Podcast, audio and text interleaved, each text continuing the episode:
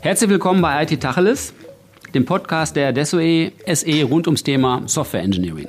Heute reden wir gar nicht um so ein ganz enges Software Engineering-Thema, sondern etwas breiter über die Frage, was man mit Forschung und Innovation bei einem mittelständischen Softwarehaus tut. Und da freue ich mich, zwei Gäste zu haben, nämlich einmal Angela Karell. Angela ist bei Adesso für das Thema Forschung zuständig und Thomas Bendig. Thomas ist der Chief Innovation Officer und organisiert den Innovationsprozess. Jetzt wird man sich gar nicht direkt vorstellen können, was das jeweils bedeutet. Deshalb meine Bitte an euch, sagt doch mal kurz, was ihr tut und was das Thema bei Adesso bedeutet. Mhm.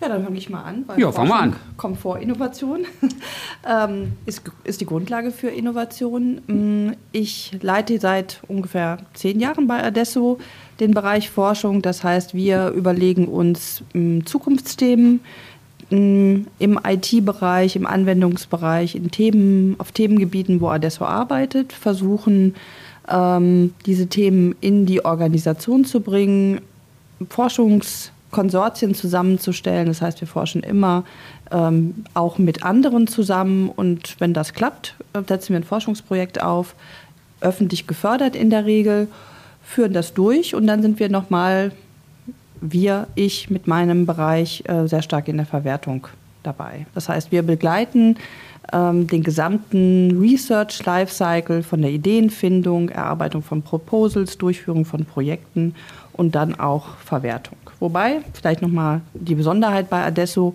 wir führen dann in meinem Bereich eben die Forschungsprojekte aktuell nicht durch, sondern das machen wir in unseren ähm, ja, operativen Einheiten, weil unsere Strategie und unser Credo ist, möglichst nah da, wo wir einfach auch im Kundengeschäft arbeiten, auch unsere Innovationsprojekte zu platzieren.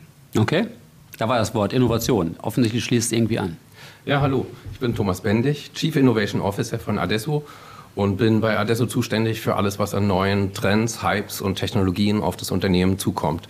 Das heißt, solche Technologien und solche Trends frühzeitig zu identifizieren, zu erkennen und einzuordnen und äh, einzuschätzen, welche dieser Technologien äh, für uns von Interesse und von Bedeutung ist, und zwar für uns selbst und für unsere Kunden und diese Technologien eben frühzeitig zu bewerten und äh, in der Firma dann die richtigen äh, Weichen so zu stellen, dass wir dann entsprechend aufgestellt und vorbereitet sind, wenn äh, der Trend dann eben auch wirklich in die große Breite äh, durchschlägt und die ersten Kunden mit Fragen kommen, damit wir dann schon die ersten Antworten parat haben und natürlich auch entsprechend Experten bei uns äh, vor Ort haben, die diese Fragen beantworten können.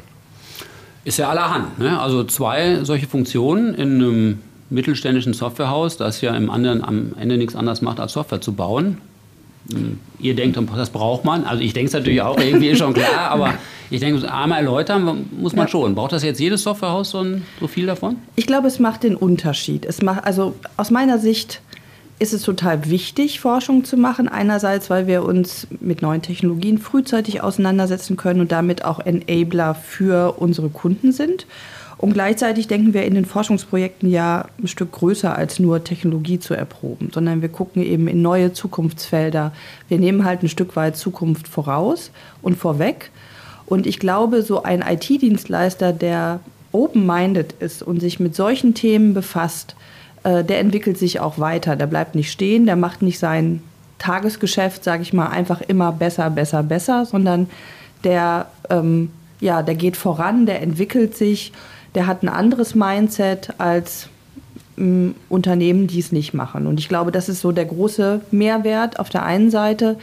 Ähm, und auf der anderen Seite wirklich, dass wir uns neue Chancen erarbeiten. Äh, wir haben eine Spielwiese im Bereich Forschung, wo wir neue Dinge ausprobieren können, die auch mal schiefgehen können. Ähm, wir können ganz weit in die Zukunft denken. Wir sind jetzt zum Beispiel bei neuen Energieprojekten schon seit drei Jahren dabei. Das, was wir jetzt aktuell in Deutschland ähm, versuchen direkt umzusetzen. Da sind wir eben schon vor Jahren eingestiegen und haben uns angeguckt, wie sowas funktionieren kann. Also ich glaube, da, ähm, da kriegen wir unheimlich viele Impulse, ähm, die wir in der Organisation nutzen können. Und, ähm, und ich glaube, es macht einfach einen Unterschied aus, so ein Dienstleister zu sein, als so einer, der einfach nur Tagesgeschäft macht. Okay. Und die Innovation vorweg identifiziert die Themen, aus denen dann die entsprechenden Förderprojekte, Research Nicht unbedingt Förderprojekte, sondern wirtschaftliche Erfolge werden. Also eine Innovation ist ja letztendlich eine Idee oder eine Erfindung, die zu einem wirtschaftlichen Erfolg führt. Stimmt, die muss was werden, sonst bleibt es genau. nur eine spinnerte Idee. Ne? Oder? Das oder Science Fiction äh, ist auch okay, motiviert vielleicht andere Leute zu Innovationen, haben wir auch schon gesehen viel in der Vergangenheit, aber letztendlich ist äh, die Innovation macht eben genau aus, dass sie am Ende eben auch äh, zu einem wirtschaftlichen Erfolg führt. Und dafür ist es natürlich wichtig, äh, zum einen sein, sein eigenes Handwerkszeug zu kennen und eben auch sich in äh, die Branchen der Kunden rein zu versetzen. Und wir als Adesso entwickeln ja Software für verschiedenste Branchen.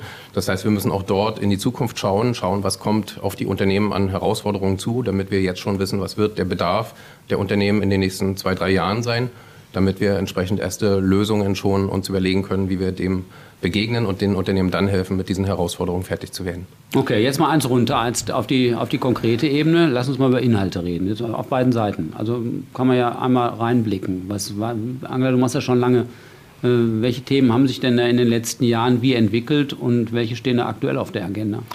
Also wir haben vielleicht mal ein Beispiel. Wir sind ja so breit aufgestellt als Adesso und so breit, äh, ja, und dieses gesamte Themenspektrum bilden wir auch in der Forschung ab. Aber mal einmal reingeguckt im Bereich Health.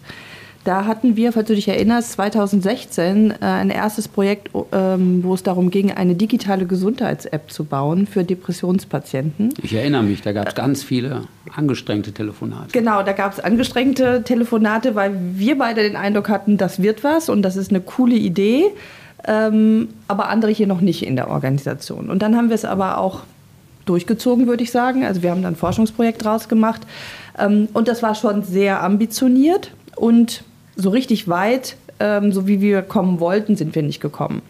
Das heißt, wir wollten halt bei Depressionspatienten in, intraindividuell messen, ähm, wann sich eine depressive Phase anbahnt, wann man wieder rauskommt. Und das war im Rahmen eines dreijährigen Forschungsprojektes mit einer kurzen ähm, Phase, wo wir Patienten beobachtet haben, einfach zu knapp. Aber wir haben daran angesetzt. Wir haben da weitergemacht. Es gibt ein Folgeprojekt und plötzlich hat sich auch die rechtliche Situation verändert. Plötzlich mhm. können wir digitale Gesundheits-Apps verkaufen, also mhm. wir können ja, sie stimmt. verschreiben lassen. Ja, dann waren wir früh. Und wir waren, wir waren sehr früh. früh. Recht, äh, manchmal ist man vielleicht zu früh, aber wenn wir jetzt erst eingestiegen werden, dann hätten wir die ganzen Erfahrungen, die wir vorher nicht gemacht haben, überhaupt nicht ähm, einbauen können. Und jetzt sind wir eben so weit, dass wir darauf aufsetzen können, dass wir sogar eine eigene Plattform bauen, wo man äh, die sozusagen Baukasten zur Verfügung stellt, um digitale Gesundheits-Apps zu bauen.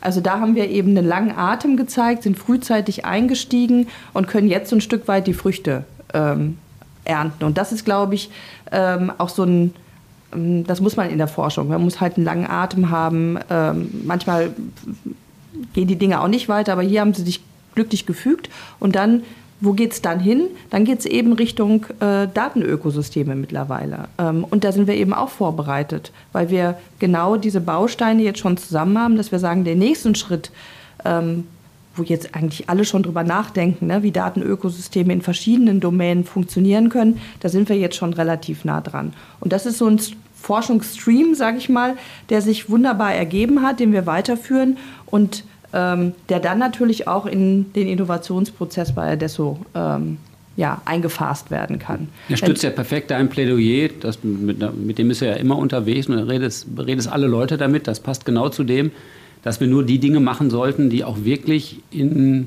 die Entwicklung passen, die uns als Unternehmen und unsere Kundschaft betreffen. Ja. Ganz am Anfang kann man ruhig sagen, war es vielleicht auch mal ein bisschen anders. Da haben wir auch mal geguckt, äh, ich rede jetzt über von vor zehn Jahren, mhm. was für Förderprogramme gibt es denn und lässt sich da irgendwie ein Konsortium zusammenbringen und können wir da was halbwegs Interessantes mitmachen. Ja. Was dann dazu geführt hat, dass wir uns hier intern schwer getan haben, die entsprechenden Organisationseinheiten ja. zu finden, die gerne mitmachen wollten. Also es muss schon passen. Ich meine, so will der Fördergeber das ja, ja auch. Das passt ja perfekt zu dieser ja, partiellen die, Förderung nur. Genau, die Förderlandschaft sieht schon so aus, dass man natürlich bei den Projekten, die wir machen, wir machen eben anwendungsorientierte Forschung.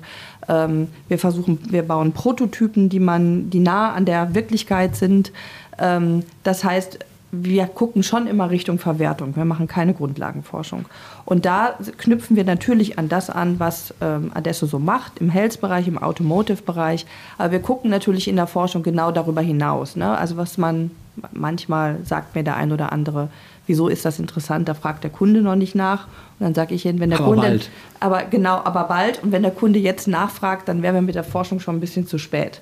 Ähm, also da muss man schon das richtige Händchen haben und zu gucken, was ist gerade so in dem, was Adesso an Geschäft macht, was ist am Horizont zu sehen, wohin können sie das führen und da erproben wir uns. Aber tatsächlich ähm, immer auch an der Kante von, wir wissen eigentlich, dass eine Technologie oder ein neuer Anwendungsbereich entsteht, der wird kommen. Äh, wir wissen nur nicht wann, wie lange Atem wir haben müssen, aber an dieser Schwelle sozusagen, da steigen wir ein. Thomas, welche Innovationen müssen wir denn als nächste bewerkstelligen, so rein inhaltlich? Und im Software Engineering, ja, wir sind ja Software-Ingenieure. Genau, wir müssen natürlich die äh, Trends und Technologien ganz genau betrachten, die unser Handwerkszeug betreffen, also sprich IT, äh, Softwareentwicklungsmethoden äh, und Werkzeuge.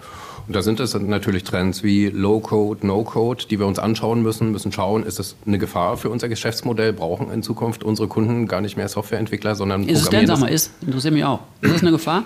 Nein, also momentan hat sich abgezeichnet, dass es eigentlich eher ein sehr mächtiges Werkzeug auch für unsere erfahrenen Entwickler ist, die halt äh, dann innerhalb weniger Tage schnell mal äh, Showcases und äh, Prototypen gemeinsam mit dem Kunden äh, erstellen können, wo man früher nur Drahtgittermodelle äh, erstellt hat, die eben nicht funktional ja. waren und heute schon mit Funktionalität gefüllt sind um eben möglichst schnell äh, die Anforderungen für ein konkretes Projekt dann wirklich zu definieren und auch das Verständnis des Kunden zu schärfen, was er denn eigentlich will und braucht um danach das äh, Projekt eben äh, richtig mit den... Äh, Passt meine Denkwelt, aber nur am Rande, okay. Genau, also momentan zeichnet sich noch nicht ab, dass die Kunden in Zukunft alles selber damit Nein, solange man keine Rekursion mit abbilden kann, kann das auch nicht funktionieren. Genau. Und natürlich auch, äh, sagen wir, etwas ähm, Trends, die weiter in die Zukunft reichen, mhm. sowas wie Quantencomputing, wo man sich anschauen muss, wow, es gab jetzt diesen riesen Hype in allen Medien, in allen Fachzeitschriften kam das Thema hoch und die Kunden kamen zu uns und haben gefragt, äh, ja, muss ich jetzt auch Quantencomputing machen? Wo kann ich einen Quantencomputer kaufen? Und das müssen wir natürlich dann uns äh, sehr genau anschauen, wo äh, ist die Technologie wirklich, äh, was ist eben äh, überhitzte Debatte und was ist, was kann die Technologie schon, um dann einzuschätzen, ähm, fangen wir an, uns mit dieser Technologie zu beschäftigen und das tun wir, um eben äh, Kompetenzen aufzubauen, aber eben auch die Diskussion unseren Kunden gegenüber dann zu versachlichen, klarzumachen, was geht aktuell, was geht vielleicht in zwei, drei Jahren und was wird auch in fünf Jahren damit noch nicht funktionieren. Gibt es ein Software Development Kit für Quantencomputing? Das wäre ja die Software Engineering Frage dazu, ja? Also nicht, wir bauen Quantencomputer, das werden wir bestimmt nicht tun, aber wenn wir denn mal einen hätten, äh, könnten wir denn Software dafür bauen? Also es gibt erste äh, Programmierumgebungen, würde ich es mal nennen, Software De Development Kits. Das ist noch ein bisschen viel verlangt. Man ist noch weit entfernt von höheren Programmiersprachen. Das ist eben wirklich noch auf der Ebene, wo man äh, mit den Qubits äh, arbeitet und einzelne Operationen darauf ausführt.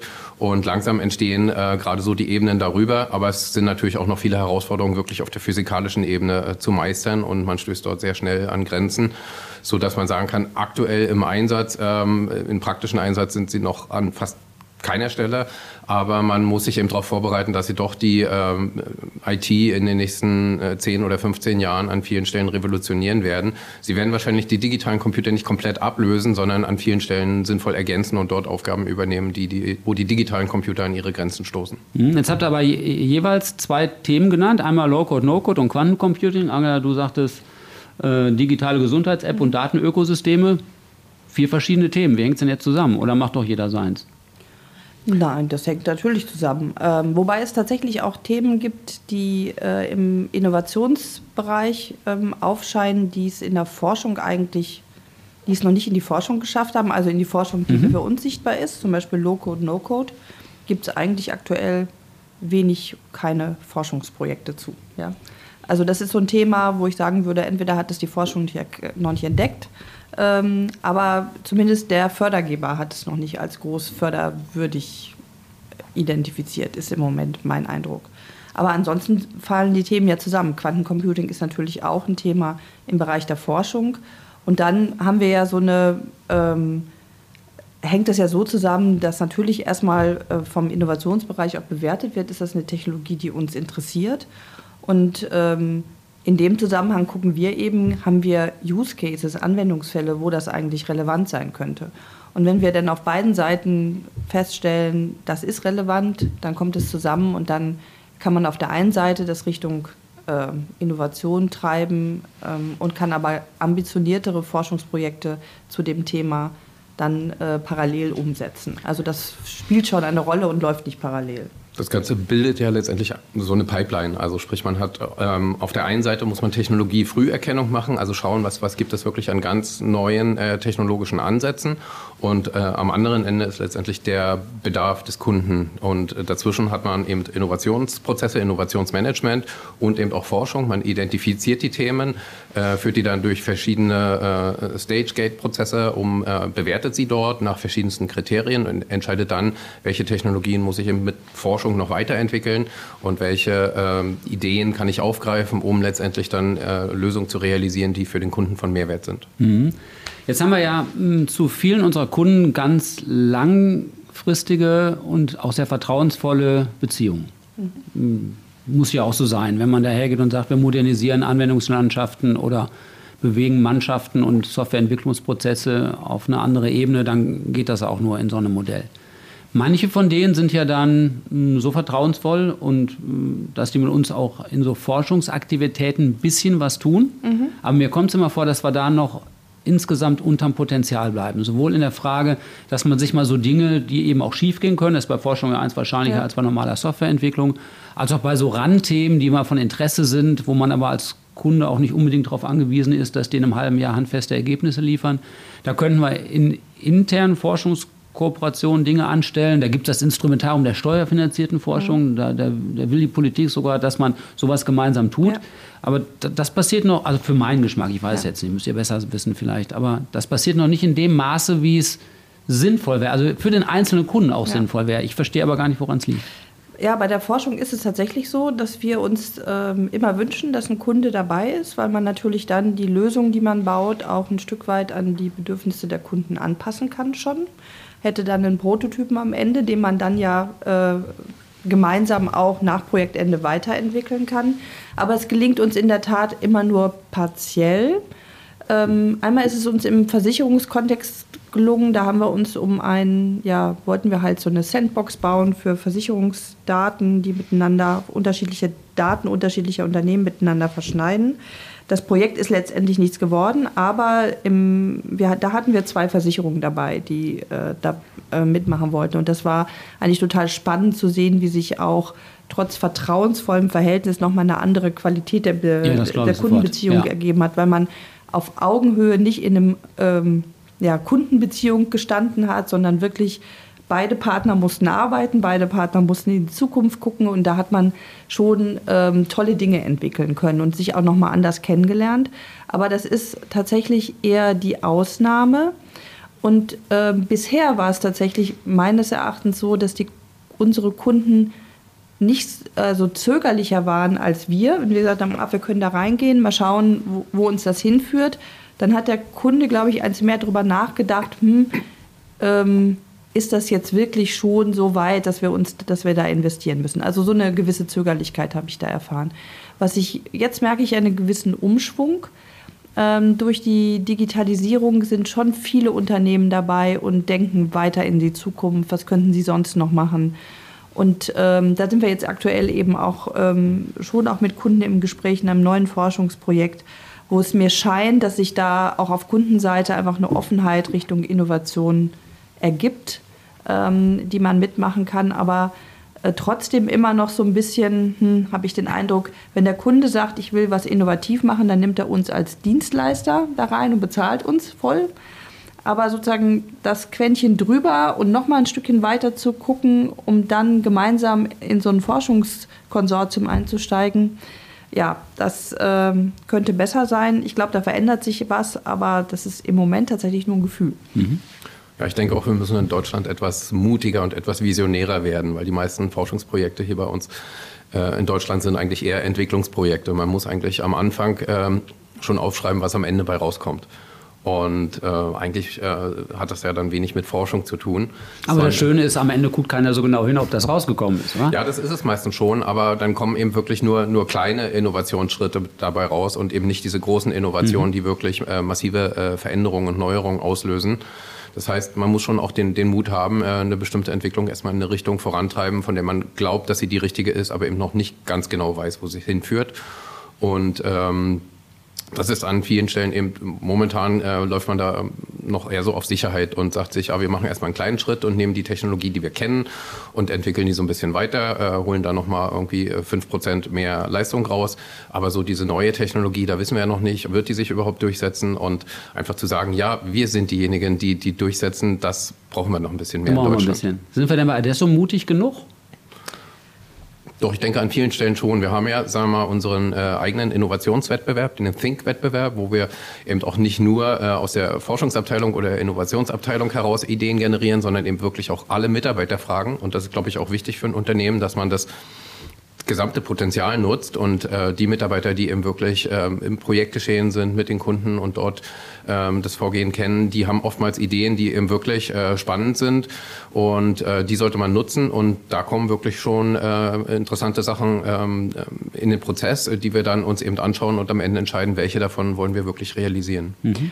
Wobei wir haben ja auch, und das zeigt sich jetzt durch dieses Instrument der steuerfinanzierten Förderung, dass wir was uns vielleicht vorher schon klar war, aber so richtig bewusst nicht, enorm viel Innovationspotenzial mm, in der Belegschaft, die halt ähm, eigentlich immer so kleinere Projekte machen, kleinere oder größere, die halt erkannt haben, an bestimmten Stellen ähm, haben wir Innovationspotenzial und dann fangen kleinere Einheiten an, da Lösungen für zu entwickeln. Und im Rahmen der steuerfinanzierten Förderung können wir diese Projekte natürlich nochmal anders ähm, unterstützen und sie werden eben auch nochmal anders sichtbar, also auch in der Breite sichtbar. Und das finde ich ist schon bei Adesso ein, ähm, ja, ein tolles Bild, wie viel wirklich an Innovation und ja auch ein Stück weit Forschung entsteht, ohne dass es irgendjemand angetriggert hat. Das stimmt. Ähm, das sondern ist, ja, aus sich heraus sozusagen, weil die Leute das sehen, Bock drauf zu haben, es machen dürfen. Ne? Das ist ja auch nochmal, äh, dass halt die Vorgesetzten das auch äh, erlauben, dass sie äh, und auch finanzielle Mittel zur Verfügung stellen. Und das sieht man eben, also dieses Potenzial sieht man sehr deutlich. Und dann die Forschung ist natürlich noch mal ein Stück voraus. Und äh, bevor wir jetzt so ganz in so eine Lobhudelei äh, verfallen, würde ich, ich sagen. Ich habe nicht gesagt Lobhudel. Nee, nee, nee. Ich habe gesagt, sind wir mutig genug. Ja, da würde ich sagen, wir könnten an manchen Stellen mutiger sein. Also da sehen wir aus dem Forschungsbereich manchmal Ansätze, neue Themen, die kommen, wo wir dann vielleicht ein, manchmal eins zu viel drüber nachdenken, haben wir da jetzt schon die Idee, was wir ja, damit machen. Ja, das glaube ich auch. Und ähm, weil das einfach unser Geschäft ist, da macht, kann man ja auch keinen Vorwurf machen, aber da muss man manchmal sagen, da kann es halt hingehen. Ne? So ein Beispiel ist Mobilität. Da werden jetzt einfach ganz neue Mobilitätskonzepte entwickelt. Ähm, wo unterschiedlichste Fahrzeugtypen miteinander ähm, interagieren. Und da könnte man sich überlegen, ob das ein Zukunftsfeld für unsere Automotive-Branche ist. Mhm. Ähm, aber die sind eben, ohne die jetzt irgendwie äh, hervorzuheben, aber da ist man eben auch auf Kundengeschäft, auf einzelne OEMs, ne, die irgendwas äh, wollen. Ne? Da ist man darauf konzentriert und überhaupt sozusagen mal zu gucken, wie könnte ein ganz anderer, äh, anderer Bereich Automotive aussehen für eine zukünftige Mobilität. Da muss man vielleicht, das ist eben noch zu weit von unserem eigentlichen Butter- und Brotgeschäft entfernt. Und dann, da wünsche ich mir ein bisschen mehr Mut, einfach zu sagen, das nutzt man mal um mal zu gucken, wie könnte es denn sein. Das war der, der so interne Appell, gehört ja auch rein, finde ich, find ich total vernünftig. Das und ich glaube, ich, man, man muss solche Technologien dann auch immer so ein bisschen über den äh, Tellerrand denken. Das heißt, äh, sowas ist für Automotive spannend, aber man kann sich eben auch überlegen, ist sowas nicht vielleicht auch in der Landwirtschaft oder in der Logistik interessant, wo es genauso Fahrzeuge gibt, die sich untereinander abstimmen müssen.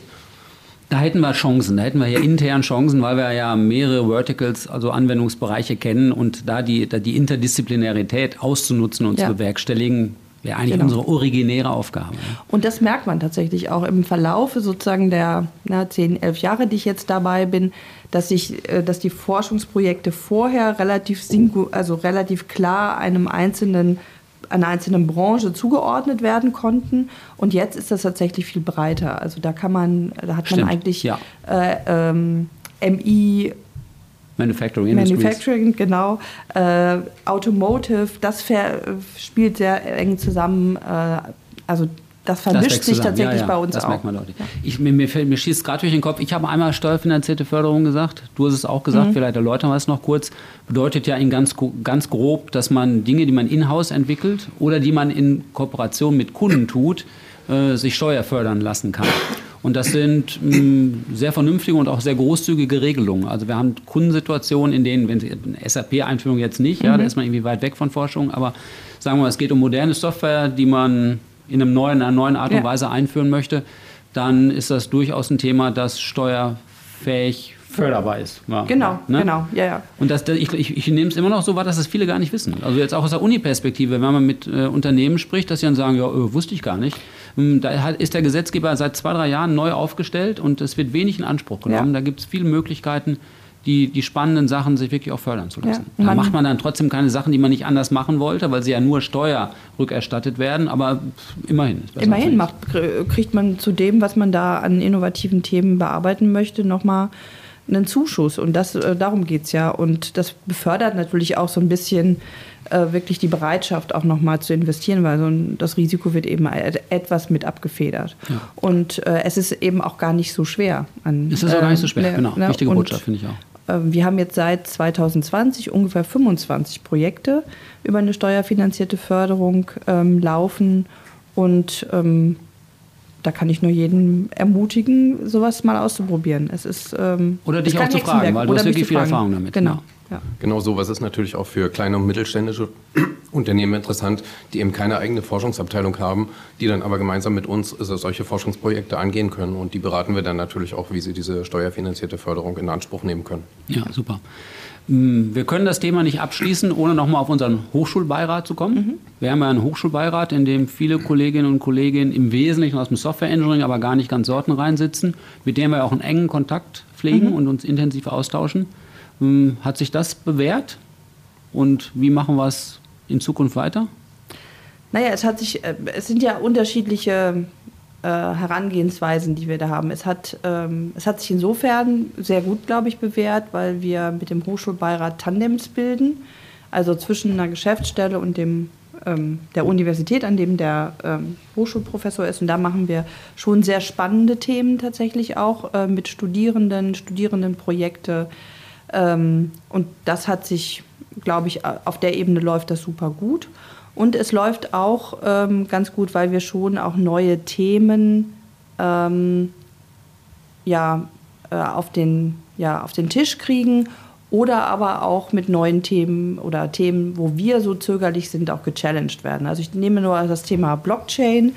Da tun wir uns, glaube ich, bei uns so ein bisschen schwer, weil wir vielleicht noch nicht die richtigen Anwendungsgebiete haben, auch skeptisch sind wenn wir darüber nachdenken, auch manchmal einfach eine bessere Alternative finden statt einer Blockchain.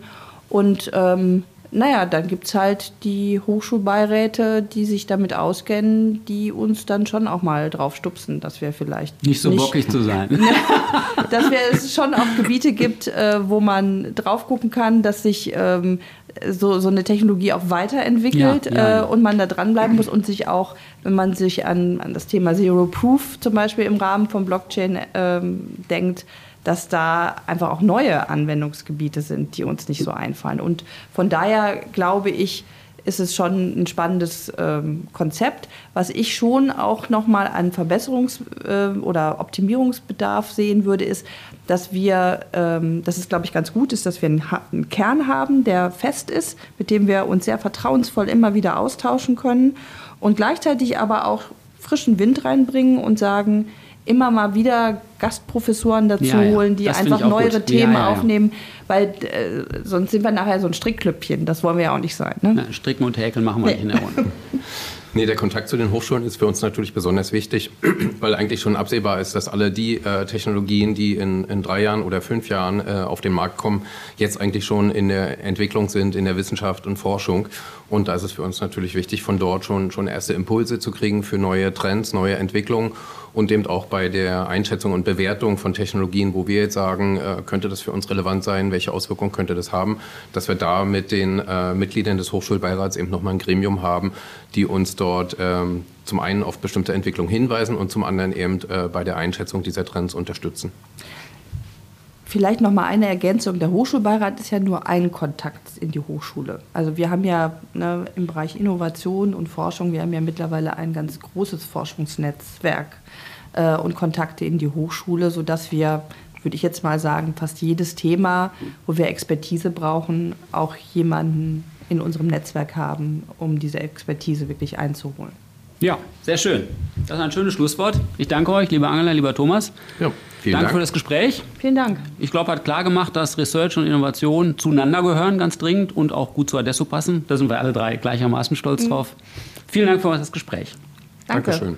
Und unsere Zuhörerinnen und Zuhörer verweise ich nochmal auf unsere Landingpage www.adesso.de slash podcast.